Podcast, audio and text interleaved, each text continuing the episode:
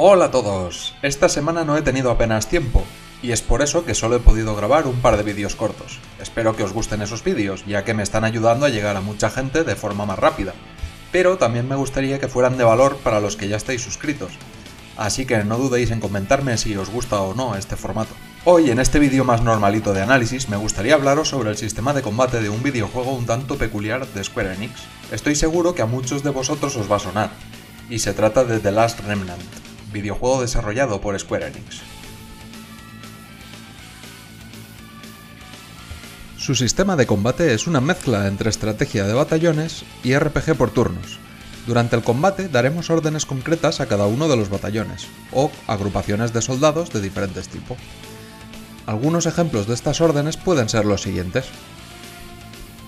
Atacad pero curaos las heridas. Los miembros del grupo con capacidad para curar sanarán al batallón, mientras que el resto atacará al enemigo. Acabad con ellos. Los miembros del batallón atacarán al enemigo seleccionado utilizando los mejores ataques posibles de cada uno, con el objetivo de eliminarlos en ese mismo turno.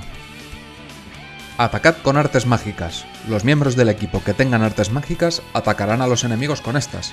El resto realizará ataques normales o quedará a la espera.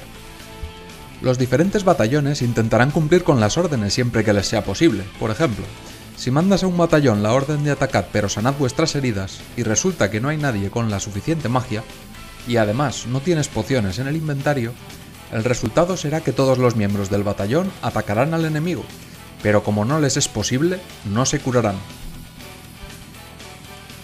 Como este último, hay multitud de ejemplos que pueden pasar si entras en un combate no estando demasiado bien preparado, pero normalmente todos los batallones intentarán seguir tus órdenes. Entre las diferentes unidades que pueden formar un batallón podremos encontrar diferentes tipos de guerreros, cada uno con sus propios combos, armamentos y razas, que además las razas de cada guerrero también influyen en sus estados. Hay razas que son más rápidas, otras son más lentas, otras más poderosas, los humanos suelen ser intermedias en todo. Además, cada soldado tiene sus niveles, equipo y habilidades individuales. Hay que tener en cuenta todas estas características para poder crear batallones equilibrados, o batallones muy especializados en su fuerte y que puedan cubrir a otros batallones. Aunque yo siempre he sido más de crear batallones equilibrados, porque así de esta forma, si uno de los batallones cae en combate, no todo está perdido, aún quedan unos cuantos que pueden cubrirse mutuamente.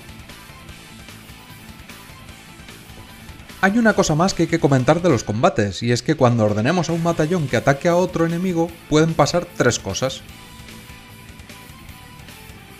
La primera cosa que puede pasar es que el batallón enemigo también quiera atacarte a ti, y en ese momento se producirá un duelo, en el que los dos batallones se enfrentarán en igualdad de condiciones. La segunda es que el batallón enemigo quiera enfrentarse a otro batallón diferente. En ese momento se producirá una intercepción, dándonos total ventaja de dañar a ese batallón enemigo sin que ellos puedan hacernos nada. La tercera es el llamado ataque por el flanco, el cual se produce cuando tú ya estás previamente enfrentándote a otro batallón enemigo y otro batallón te ataca dejándote indefenso. Tendremos que mover a nuestras unidades de forma que prevengamos los máximos ataques por el flanco e intercepciones posibles, mientras intentamos que nuestros batallones realicen los máximos ataques por el flanco e intersecciones o en el peor de los casos, duelos. Mientras nuestros batallones estén atacando a los enemigos, cada soldado realizará ataques y muy comúnmente nosotros como jugadores tendremos que ir presionando el botón correcto para el ataque de cada enemigo. Si lo hacemos correctamente, el último soldado en atacar del batallón realizará un golpe con alguna de sus habilidades más poderosas. De igual manera, cuando un batallón enemigo nos esté atacando, es posible que en algún momento aparezca muy rápidamente un botón que tendremos que pulsar. Si lo conseguimos realizaremos un contraataque, aunque esto es bastante difícil de realizar, pero con la práctica necesaria cada vez podremos hacerlo de forma más seguida. Por último hay una cosa más a tener en cuenta, se trata de la barra de moral, que estará presente en todo momento en la parte superior de la pantalla, Cuanto más a nuestro favor esté, más poderosos serán los ataques que lanzará el grupo. Tendrán más probabilidades de defenderse, esquivar golpes enemigos, etc.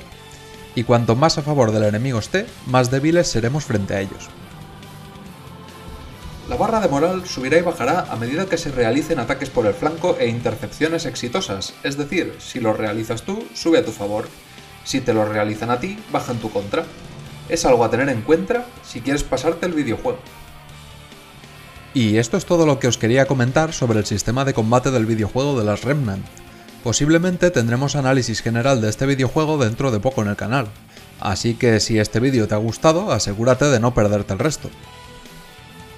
Puedes suscribirte al canal para más y mejores análisis de videojuegos, conceptos de desarrollo de videojuegos y otro tipo de contenido interesante. Nos vemos en el siguiente.